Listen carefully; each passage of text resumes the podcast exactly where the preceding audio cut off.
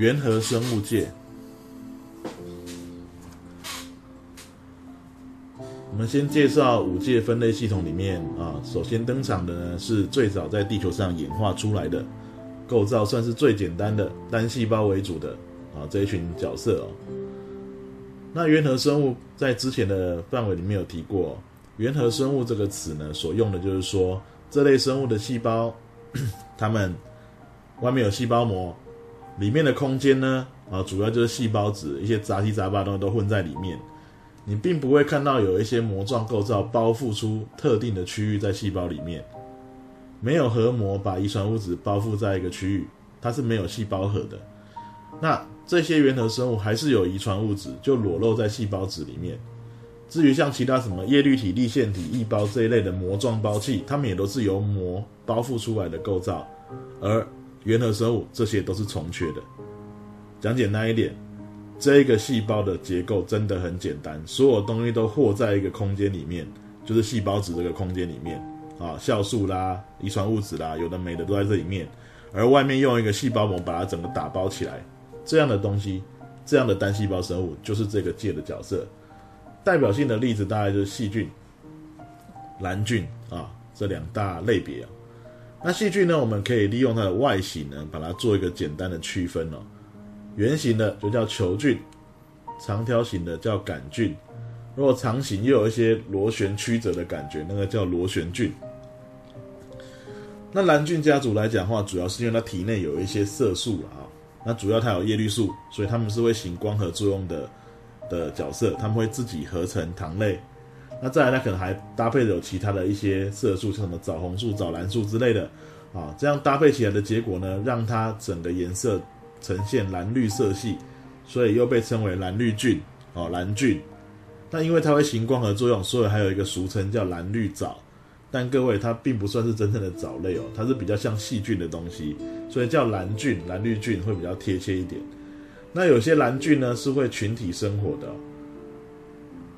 例如说我们在一些示意图里面有看到那种长长的像念珠的形状的，有很多小球状的蓝菌聚集在一起，其中还有几个细胞形状特别不一样，它就是一种群体型生活的蓝菌。好，这每一个每一个都是一个一个的蓝菌，然后聚集在一起生活，这样并不叫多细胞生物哦。那么我们可以想一件事情哦，最早出现的生物是单细胞的，那后来有出现多细胞的，在这中间过渡时期的时候，会出现一个类型，就是单细胞呢聚在一起啊，彼此帮忙这样子，团结力量大嘛。你可以想象成说。哦，班上只有我一个人，我一个人要打扫全部的范围，好辛苦，好累哦，什么都要我做。诶，这时候多了好几个同学来，来，我们一起来做这件事情。啊、虽然我们每一个人都会扫各个地方，可是来我们分工一下，你扫门口，我扫后门，你扫这个桌椅间这样子，我们聚在一起的话，是不是可以彼此去 share 一些资源，然后还可以去做分工合作？到最后，我们真的密不可分的时候，必须合为合为一体，缺一不可的时候，那个就是真正的多细胞生物了。所以，我们认为单细胞，然后呢，群体生活，最后变多细胞，可能是这样的一个演化的方向。好，那我们整理一下原核生物的大特点，大概就是它是最早最原始的生物，单细胞为主，它没有核膜啊、没有核膜，所以没有细胞核。再来，它是有细胞壁的成分的哦，它是有细胞壁的哦。那细胞壁的成分也蛮特别的，你以前到现在所学过的，大概就只有植物有纤维素成分的细胞壁。但我要告诉各位，在五界的分类里面呢，其实有细胞壁的有细胞壁的生物种类还不少哦。那当然，不同界的生物，它的细胞壁的材质可能不太一样。就像你搭房子哦，外面那个结构那个钢架，有的是用木条，有的是用铁条啊啊，有的是用茅草、植物根茎之类的。那就以前三只小猪的故事嘛。可以搭草屋，可以搭木屋，可以搭砖砖瓦的屋子，那一样啊。细胞壁是在外面保护跟维护这个细维持细胞形状的结构。那各家材质不同，这也没什么了不起啊。那额外补充一下，像原核生物界来讲的话，像细菌跟蓝菌，它们的细胞壁的成分是一种叫肽聚糖的成分啊，它也是一种多糖类的。好，再来啊。针对种类，我们做一些介绍哦。你在心里面要有一些常识哦。好，例如什么球菌、什么杆菌、什么螺旋菌，我们来认识一些细菌好了。像金黄葡萄球菌，啊，这个是会造成肠胃发炎的。大肠杆菌，住在你的这个肠道里面，主要是住在小肠，蛮有趣的。大肠杆菌不是住在大肠哦，它是住在你的小肠那边的。还有像说什么沙门氏杆菌，也会造成你肠胃发炎。肉毒杆菌，肉毒杆菌的肉毒杆菌素呢，是可以提供美医美上使用的。那再来螺旋菌哦，像在有些人的这个胃的部分呢，胃有一个地方叫幽门，在它的最下端那边，那边其实有一种菌可能会在那边滋生哦，就叫做幽门螺旋菌啊，它可能就会造成你的胃里面的黏腻会变少。会容易造成你胃溃疡的一个原因之一啊。好，大概就介绍这一些啊。如果课本还有一些例子的话，你也再参考一下。那这道题呢就是说，细菌的种类其实非常的多，在很极端的环境里面，其实都还是找得到细菌。在稀薄的空气、高空中、深海的海沟中、温泉啊等等等的，都有细菌哦。细菌扮演的角色很多哦，像有一些细菌呢。是可以分解实体排泄物的，是环境中的分解者。那有些细菌会光合作用，啊，会光合作用，它可以自己合成养分，是生产者。还有像蓝菌，蓝菌你也可以解释成是会行光合作用的细菌，只是它这里有蓝绿色的这样的色素的呈现。那它们也就是属于生产者，会行光合作用。那再来呢，细菌本身来讲的话，有些对人类是有好处的，像说。有些乳酸饮料，像优酪乳啦、哦养乐多啊这一些，你就可以用乳酸杆菌、乳酸杆菌来做处理，这样子。那刚好提到肉毒杆菌呢，它的这个毒素反而还可以拿来做这个医美之用啊。那我们肠胃道里面的一些益菌呢，其实是可以帮帮助我们这个肠胃道来讲啊，有些还会分泌出一些有利的物质。不然这些细菌在我们的肠道里面不要作乱，也算是一个帮助嘛，因为它可以阻止坏菌的进入哦。那甚至到现在还可以发现可以分解一些石油啦、塑胶啦、毒素的这些细菌，可以帮我们做一些环境的这个净化的工作啊。所以说细菌家族庞大，然后对人类有好处的也不少，当然会造成人类生病的也也是有的。像比较有名的几个例子哦，肺结核一种。急性的细菌传传染病，它是由结核杆菌造成的；还有霍乱，是霍乱弧菌造成的。啊，像这一类的呢，我们就提几个名字让你认识一下。好，那再来呢，蓝菌这边呢，因为各家教材介绍的版本不同哦，像什么蓝球藻啦、色球藻啦，这一些都是属于单细胞的这个蓝菌的种类。那像我们刚刚讲的，像念珠藻、战藻。啊，这一些的话呢，还有像法菜跟雨来菇啊，这些都是念珠藻的种类之一哦。它们都是属于群体型生活的这种蓝菌哦。好，如果有这个示意图的话，你可以看一下。像法菜，各位，法菜是一个很有趣的东西哦，因为法菜是一个俗称啊。像有一种是正可以在这个沙漠地区路上可以长的这种蓝菌哦。那么采集起来之后，就是这样一坨像头发一样的东西，这个我们称为陆生的法菜，它其实是蓝菌的一种。啊，其实还有另外一种叫海法菜的那个，就是海那个红藻类，那是藻类，不是不是蓝菌。另外雨来菇哦，雨来菇并不是香菇哦，它其实也是念珠藻的一种啊。那它看起来很像木耳，可是它不是啊，它这个就是一个群体型生活的蓝菌，这样子。有兴趣的可以去找一下这个相关的资料，这是一些比较特别的食材啊。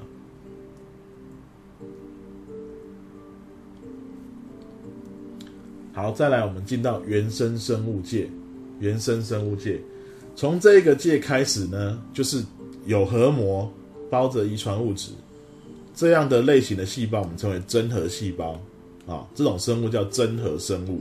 啊那原生生物界这个家族来讲，我们认为是由原核生物界演化而来的。它有单细胞的种类，但是也开始有多细胞的种类了，开始复杂化了。那么利用它的营养获得的方式呢，把它分成三大类群。所以它真正有细胞核，是真的生物里面最原始的一种啊，大多是单细胞的，开始有多细胞的种类。那我们刚刚讲了三种类型的营养方式，第一种可以自己 制造养分的，可以行光合作用的，有单细胞也有多细胞的种类啊，在环境中我们可以称它叫生产者，自己会合成养分的叫生产者。那这一群我们介绍的是藻类，那藻类呢，它的分类其实有很多种的的依据了啊。那有些是用颜色来分的，像整体而言偏红色的叫红藻。绿色的叫绿藻，褐色的叫褐藻，还有像金黄色叫金黄藻。但我说这只是其中一种分法，还有别的名称哦。像有些有鞭毛会运动的叫鞭毛窝边毛藻这一些的，你就觉得有趣哦。藻类有会运动的，有哦哦，藻类是有些有鞭毛是会运动的。那再来哦，可以分泌酵素分解外界食物再吸收的这一种，然后剩余的东西回归给大地的，这个叫分解者。那这一群我们称为原生菌类，原生菌类。那原生菌类呢，我们只介绍两个例子，一个叫黏菌，一个叫水霉菌。这两种生物哦，它的生活史有蛮它特别之处的啊。可是国中并没有很详细的去介绍啊。那我们待会会大家讲一些重点来帮各位提点一下。第三个类别，单细胞，单细胞的，由外界摄食。然后在体内消化啊，就像动物一样，所以我们称为原生动物。这一群在环境中扮演的角色叫消费者啊，消费者，它是从外界摄食的，然后把营养跟能量取得的这一群。但在这个家族里面，只有单细胞生物。如果有多细胞的动物的话，那就属于下一个界的，就是动物界的了。好，我们举几个例子啊，来藻类的话呢，我们刚刚提的像绿藻，像有单细胞的单胞藻。还有那种会生活在潮间带的环境的绿藻，大型的绿藻是多细胞的，叫石蓴啊，一个草字头，再一个专门的专，那个字念作蓴。那另外你常吃的海带，又称昆布的这个东西呢，它叫褐藻啊。那再来，我看颜色呈现金黄色，而且是单细胞为主的，是水域里面很常见的浮游藻类，形状很特别哦，有很奇怪的几何图形，它就好像一个盒子一样，有两个盖子盖在一起。有长条形、方形、三角形哦，偏圆形的都有哦。所以有人说，这个显微镜底下看细藻是一个很有趣的一个世界哦。好，细藻是单细胞的。那再来红藻，红藻很多都是生活在那种比较海海边的地方哦。它富含胶质，像你常吃的紫菜啊，还有说石花菜，石花菜本身可以从它的藻胶去提炼出一种叫含天的成分，含天是日文的名称啊。它其实就是藻胶的概念，藻胶让这个藻类呈现那种呃有弹性、富含胶质的感觉。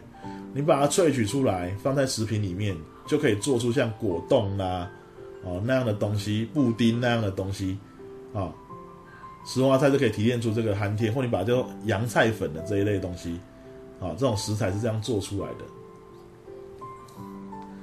那我刚刚说的这些。用颜色来分的类别呢，其实你不要以为它只有那种颜色哦，应该这么解释哦。红藻、褐藻、绿藻这一些，它们都有各种色素，至少都有叶绿素可以行光合作用。但因为它们其他颜色的色素的比例不一样啊，所以造成它最后整体呈现的颜色不一样。那最后提到说藻类的功能可以干嘛？刚刚讲的有很多是可以拿来吃的。那另外呢，不同的水质里面，你测到的藻类的种类会不太一样，可以做来用来做水质好坏的一个判断。那刚刚讲的，像石花菜这种红藻可以提炼出含天，是食品的添加物这样子，这个是藻类的家族。它们呢是这个生产者，大多数在水里，那少部分可以在陆上找到。像 举个例子来讲好了。像有些藻类跟那个真菌共生的时候，就可以长在沙漠或是石头或是冻原的环境哦。路上也是有一些藻类的。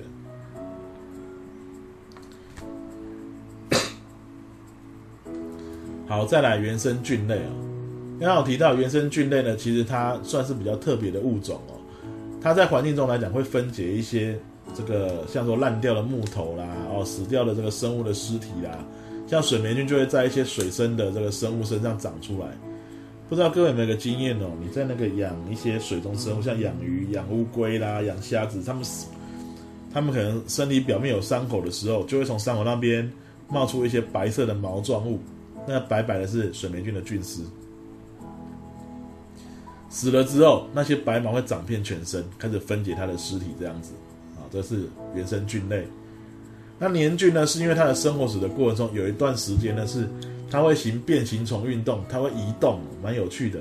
然后那个阶段时候是没有细胞壁的，然后呢，它看起来黏黏的，攀附在一些这个腐烂的东西上面，所以叫黏菌。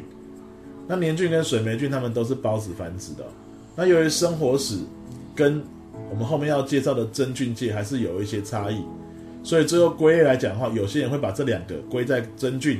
那有些只是把它拉出来放在原生生物界的原生菌类，那这个部分一直是个争议点，所以我们先就照目前的资料就这样放在原生生物界的原生菌这里，就大概只介绍这两个例子。那有些版本的教材只介绍黏菌，并不会去讲水霉菌，对于它的细部的琢磨也没有。建议各位可以去 Google 一下相关的资讯哦，可以看看他们的生活史有哪些特别之处哦。再来，原生动物，刚刚有提到单细胞。会掠食的哦，从外界摄食的。那什么是单细胞会摄食的呢？像你最常听到的草履虫。草履虫哦，强调一下，草履是草鞋的意思，不要看到草就以为它是会行光合作用的虫，不是哦，是草鞋形状的虫。变形虫是因为它身体可以改变细胞质的流动，啊，伸出那种看起来像假手的东西去把食物颗粒包进来。那个像假手的东西，我们称为尾足。那像还有什么疟原虫？疟原虫是一种寄生虫，它会寄生在人的血液里面，会造成人的疟疾。啊，那草履虫本身来讲，形状像草鞋，它也有运动的构造，它有那种很短很密集的叫纤毛的东西，纤维的纤，毛发的毛，纤毛指的就是短又多的那一种，它也一样可以借由它们的摆动，让草履虫能够在水中游动，它是单细胞生物。那再来像再举一个例子啊，锥形虫。锥形虫它有鞭毛，鞭毛就是比较长、会摆动、会游泳的东西啊。那有些是借由鞭毛运动，所以原生动物大概就是一个简单的啊，有掠食能力，甚至有些有运动能力的一个一个角色。我们认为它复杂化之后呢，可能就是下一个界动物界的开始了。所以这整理起来的话，原生生物界互各自对应的三个类群，各自对应就藻类对应上去就植物界。原生菌类对应上去就菌物界，原生动物就对应上去就是动物界，啊，它们有它们的相似性在了。所以接下来我们要介绍的三个界呢，就会是以多细胞为主的三个界：动物界、植物界跟菌物界。好，那在原生生物界来讲的话，还有一些特殊的角色。为什么这么讲呢？因为它的。这个生活特性或者身体构造，刚好就跟前三类来讲的话，可能会互有一些观念上的抵触，有些会跨其中两个都可以。像这里有个例子，单细胞的眼虫，眼虫有鞭毛会运动，它会摄食，没有细胞壁。哇，这听起来真的太棒了，就好像就是原生动物嘛。我刚刚漏讲一个，刚刚那三类里面，唯一没有细胞壁的就是原生动物。藻类跟原生菌类都有细胞壁，原生动物没有啊、哦。但是呢，又有趣的是，眼虫这一只在身体里面看到这个东西吗？它有叶绿体，表示它会行光合作用。天哪，它会运动，会摄食，又会行光合作用，所以是兼具的原生动物跟藻类的特性。所以在早期分类的时候，有人一下子把它摆在原生动物，一下子摆在藻类，他也不知道该怎么办。但因为它是单细胞的，把它放在原生生物界应该没有错，可是不知道摆在哪一边。我要讲一个东西哦，这三大类也只是大概的分布区分而已。本来这么粗浅的分法就不可能涵盖到所有的物种了。最后呢，也是特别帮它开一个独立的一个门，叫裸藻门，这样子把它摆在那边了。好，裸藻没有细胞壁的，像藻类一样的东西，这样也可以解释啊。或者你也可以解释成是有叶绿体的原生动物，这好像也可以解释啊。不过呢，这个分类的系统会随着后续的这个科学证据跟一些这个学者的理论呢，都会还是会有一些变动的啊。那么目前来讲的话，就把它提到说它的特征是这样，所以在目前这样的解释来讲的话，会变得难以界定。再讲一个有鞭毛的有鞭毛的这种藻类啊，夜光虫。不知道各位有没有听过那个什么马祖的什么蓝眼泪有没有？海浪拍打的时候有蓝色的光芒会出现，其实是因为这里面有一种窝边毛藻啊，我们可以把它称为夜光虫。它是藻类，有边毛，会运动，而且它会去摄食。啊，有藻类有边毛会运动会摄食，这怎么情形呢？啊，其实呢，藻类家族里面有一些呢不会行光合作用，必须去摄食的，也是有这种特例的啊。所以这可以跟各位说明一下啊，夜光虫其实是一种啊要去从外界取得这个食物啊取得营养的一种有鞭毛的啊，归类成窝边毛藻这一群。那有兴趣的话，可以去查询相关的资料。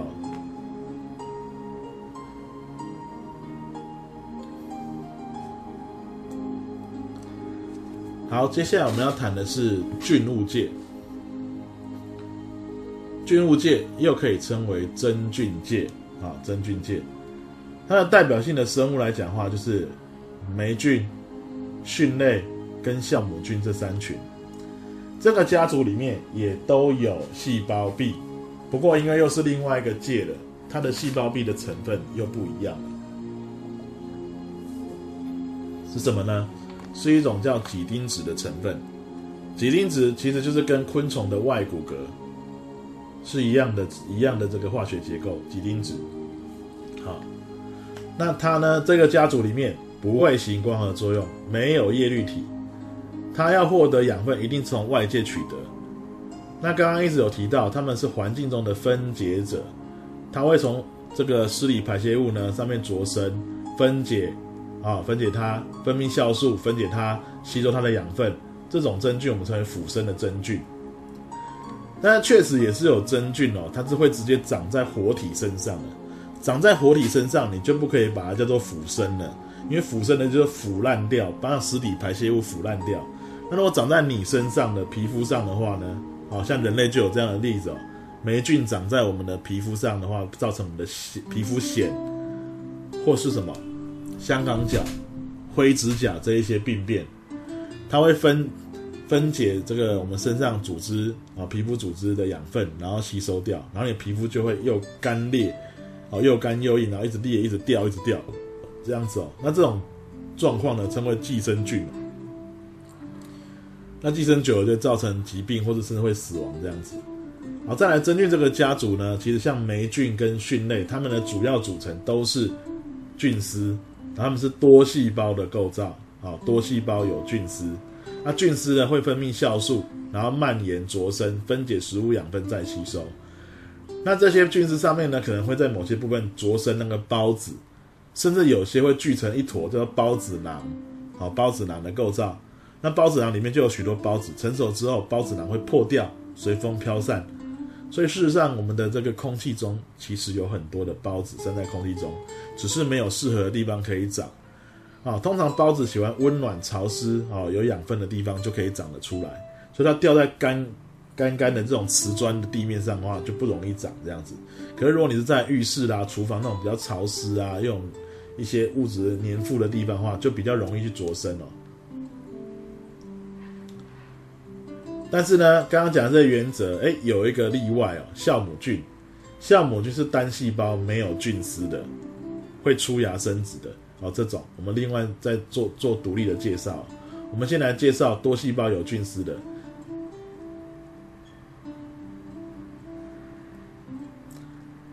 像我们一般在那个面包上所看到的霉菌呢，啊，我们俗称叫面包霉的，应该是一种叫黑霉菌的东西。那个黑是什么东西的黑？它的孢子的颜色，它有黑色的孢子。那再来哦，还有一种霉菌也是很常见的，会在一些柑橘的皮上面呢看到绿绿的一片，那个是青霉菌，代表它的孢子是青色的啊。那青霉菌呢，还有一些东西可以讲哦，在一九四五年的那个诺贝尔奖得主哦，亚历山大弗莱明，他靠的就是一个哎研究这个青霉菌。啊，它所分泌出来成分叫青霉素，可以抑制细菌的生长。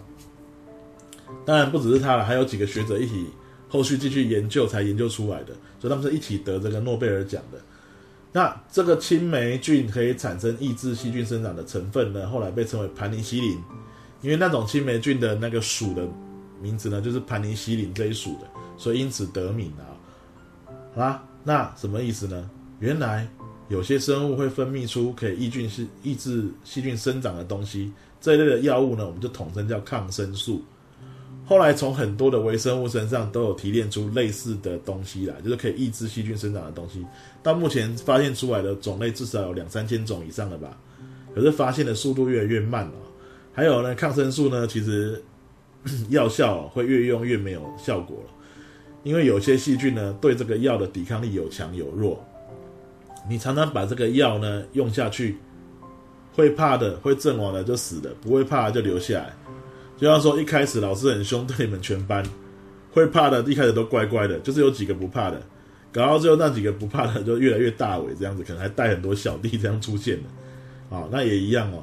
这个药一开始初期，它压抑住细菌生长的效果好，可是呢，原来就对它不太怕的这些细菌呢，慢慢的越越越繁繁殖越越多的话，这个药就考虑可能就没有效果，就要换一种抗生素了。这个就是细菌的抗药性的概念。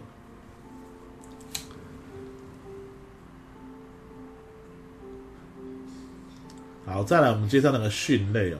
我们常常讲什么香菇啦那一类的东西，那一整颗，统统都是菌丝，就是菌丝，你吃的就是菌丝哦。什么金针菇啊、杏鲍菇啊、香菇啊，这一些都是哦。那食用类的菇类其实是已经有特殊挑选出来的这个菌种了。你在野外一样可以看到长得都很类似的这一些野菇，你千万不要乱采哦，因为目前来讲的话呢，有一种错误的观念，可能是那以前呢有一个游戏叫《玛丽兄弟》，你打多了哦，就知道说哦，好像吃了香菇你会变大。可是呢，吃了那个毒菇，鲜艳的红色的毒菇，你就会缩小，甚至阵亡这样子。告诉各位哦，有毒的香菇呢，有毒的蕈类，不见得是很鲜艳的颜色。所有你坊间可以吃得到的菇类，可食用的菇类，在野外都有长得很像，却是有毒的种类。所以野外求生，千万不要吃蕈类，啊，那种像伞盖的东西，像。这种东西呢，其实都是有问题的。你没有那么专业的鉴定能力，不要乱吃哦。那你看到那个伞盖的下方有很多的那个像辐射的那种皱褶的东西，孢子就在这里面成熟，成熟之后会从这个这个叫蕈褶啊，皱褶的地方叫蕈褶，那整个伞盖叫蕈伞，它就从蕈伞下面的蕈褶呢会放射出来这样子哦，然后到适合的地方，这些孢子就会生长。那有些蕈类是可以吃的，像我们刚才讲金针菇、木，还有像木耳，还有像有一种网状的，像叫做竹荪的，都是可以食用的菇类。那有些菇是用来药用的，像是什么这个灵芝啊这一类的东西，还有像冬虫夏草也是属于可以拿来做中药的这个这个真菌了。好，再来我们要介绍单细胞的真菌，一种很特别的东西，叫做酵母菌。酵母这两个字我们很常听到，那最常听到搭配的名词就是发酵作用。酵母菌本身来讲，它会呼吸嘛，它会把葡萄糖加氧，然后分解成二氧化碳加水，然后释放能量。这跟我们动物细胞、植物细胞都一样，都会有氧呼吸，氧气充足下是做这样的事情。但是如果酵母菌在缺氧的时候呢，它会做的是发酵作用。什么叫发酵作用？葡萄糖在缺氧的时候还是必须被分解掉，会分解成酒精跟二氧化碳，然后有能量的释放。那我们就可以拿它分这个缺氧的时候产生的酒精来酿酒，或者利用它散发出来二氧化碳来做面包糕点，让那个面粉团能够蓬松。所以酿酒跟做面包糕点这些都需要酵母菌的帮忙啊，所以有很多食品有这样的特性啊。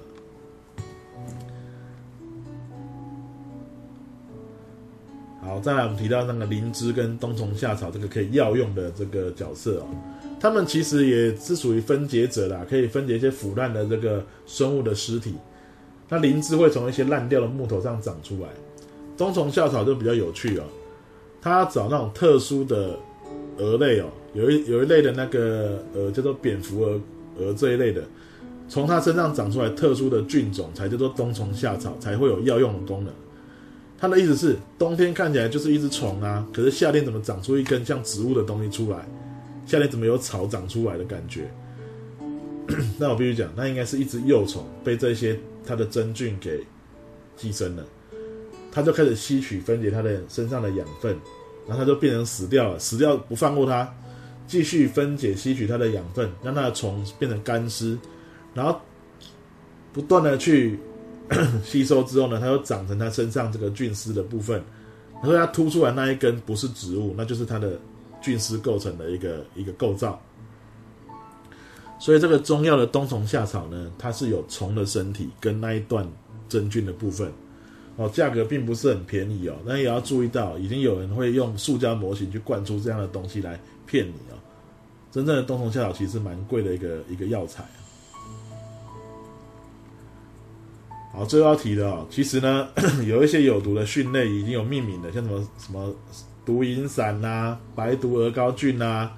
哦快灵灰毒鹅膏菌啊、死亡帽啊等等等的，它们体型可能不用太大，但造成的毒素就会造成身体的损伤，有的会造成你的神经系统受损。肝脏是我们的解毒器官，但是我们肝脏抵挡不了，变成肝脏受损，或是造成你的幻觉，这都有可能。所以再次强调，真的不要随便误食一些野生的菇类，是很危险的事情。